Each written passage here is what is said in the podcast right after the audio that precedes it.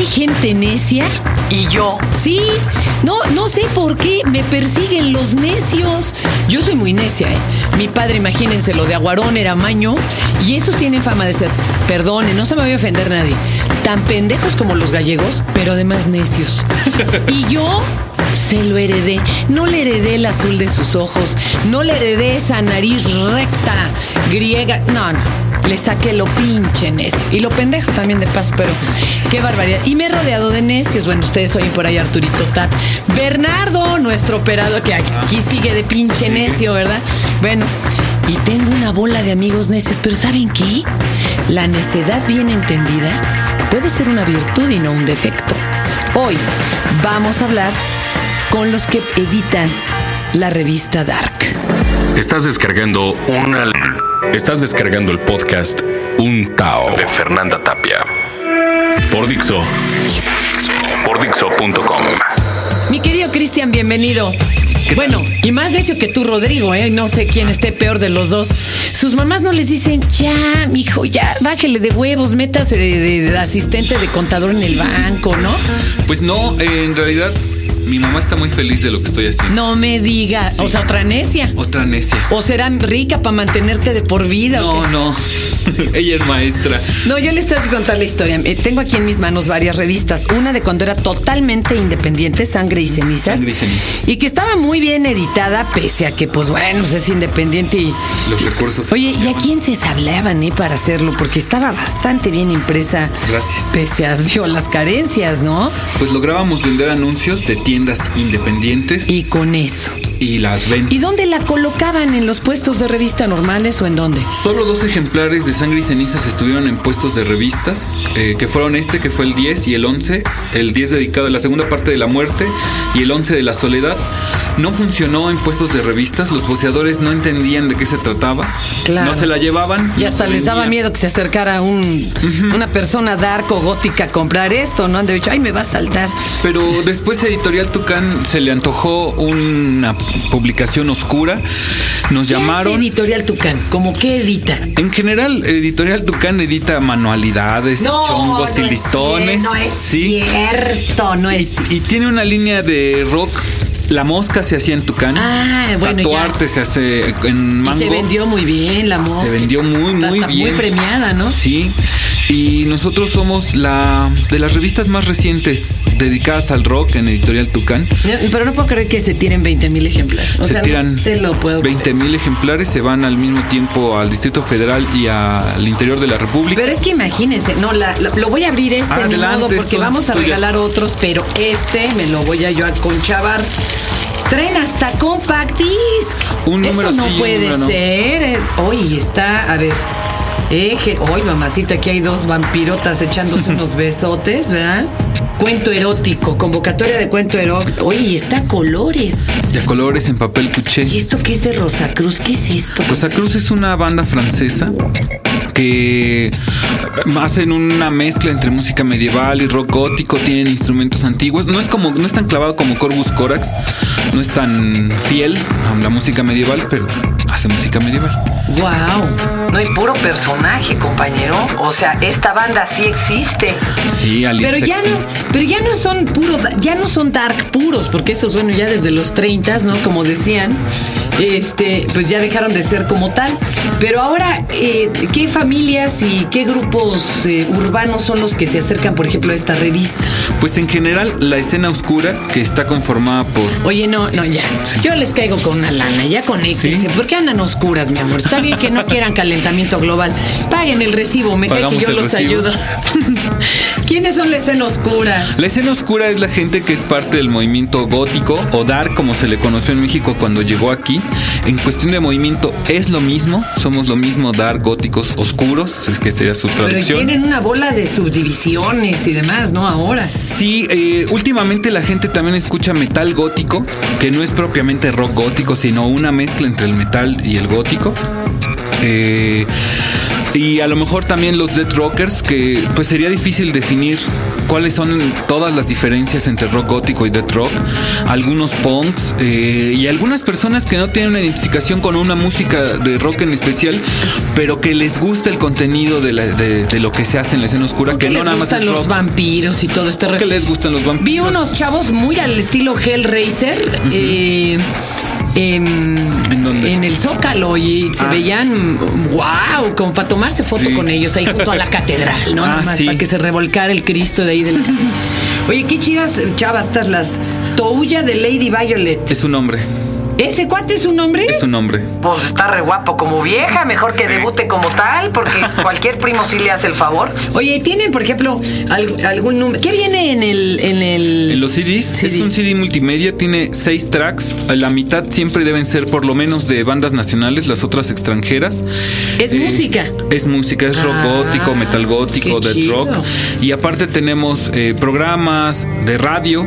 Claro. Eh, tenemos eh, Oye, videos. Anne Rice la sigue rifando porque veo que aquí le dedican todo un reportaje. Anne Rice sigue vendiendo, aunque ahora se volvió cristiana y ahora escribe de muchas cosas que no le atraen a la escena. Oye, Pues oye, pero. ¿quieres que te diga algo? Los Sí. últimos de vampiros de ella, yo creo que no los escribió ella. Después, como del 6 de, de toda la saga, yo creo que no los escribió ella. Con todo respeto. Pues No se le ve ni la misma métrica, ni el mismo ritmo, ni la no nada. Pues. Carlos Camaleón en este artículo la des- la, la golpea, no la destaza, la golpea un poco, la critica, la analiza, la desmenuza. Se vale, oye, se vale que te deje de interesar escribir sobre algún tema porque crees Claro. que ya lo agotaste y que ya no estás aportando nada. Se vale, ¿no? Pero ¿para qué? Es que, hijo, esto está horrible. Son de estos mitos como la payola, ¿no? En el que contratas escritores, chavos, noveles, y tú firmas la novela.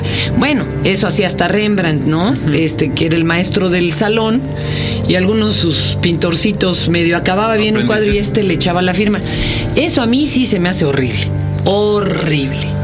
Pero bueno, Pues sí, es, es posible que así suceda. Las editoriales no va- van a exigir que se cumpla el cheque. ¿No? y dices, ay, que se los eche Juan, ¿verdad? Pues sí, y Échate un libro, Arturito, sí, pero es terrible.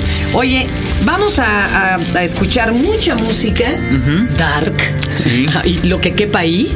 Sí. Ok. Y vamos a regalar eh, vía mail.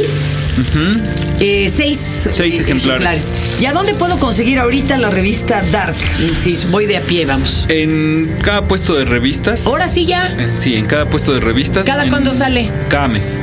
Y tiran más de 20. No, bueno, no lo puedo 20 creer. Si, mil. te- si nos oyera Nicolás Alvarado, exdirector del huevo, le daba ahorita chorrillo de, de terror.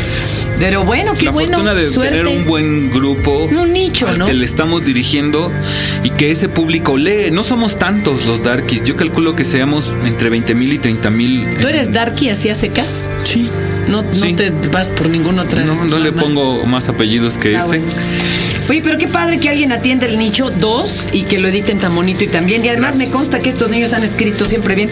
Rodrigo acabando la que viene, ¿verdad? Acabando la Y que Ya viene. no es mago, porque él hacía magia. Bueno, hace magia ya con tratar de sacar Hace la magia revista. diseñando Dark. Algo que le quieras decir a la comunidad, por favor, en este medio. Pues sí, que también la puede conseguir en una tienda que acabamos de abrir, los de Dark y los de la Orden del Sister, que es una asociación civil a la que pertenezco, ¿La orden del quién? del Sister. Mm. Ajá. eh, que está ahí en Plaza Revolución. Ahí pueden conseguir todos los números atrasados de ¿En Dark. dónde? Plaza Revolución, en, por acá. Saliendo del Metro Revolución, del lado que va hacia Cuatro Ah. Caminos, al lado del Viana. Ahí está la tienda. ¿Cómo crees? Sí. Y también los. eh, Y venden ropa y todo acá chido. En la plaza está llena, ya vamos de ser como unos 15 locales. Ya va a ser la Plaza Dark. oscura. Ya va a ser la Plaza Dark. Sí, venden ropa, discos, todo lo que Oigan, aunque sea cuélguense con Diablito, pero ya préndanle al foco. Al foco ya no somos tan oscuros. Oye, mi Cristian, pues mil gracias. Escríbanos al mail de aquí de Dixo, fernandatapia arroba Dixo, ¿no? Punto com. Escríbanos y a los primeros seis, pues les damos su revista. Órale. Oye, suerte y larga vida a este Dark y a Muchas esta tienda que acaban de inaugurar. Sí. ¿Eh? Mucha suerte. Gracias, Pues que hagas ajo. Ya ven. ¿Cuántos años con las revistas desde la Independiente? Acabamos de cumplir 10 años en el 11 de diciembre pasado de 2008. Ya ven que sirve ser necio.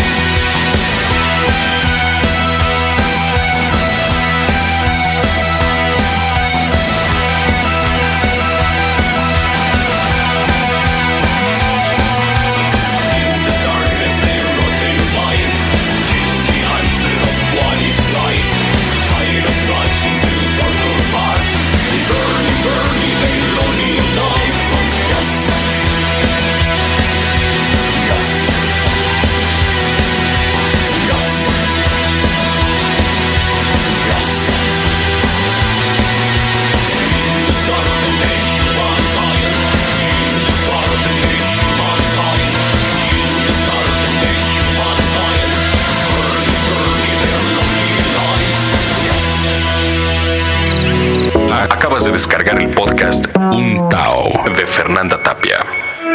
Por Dixo.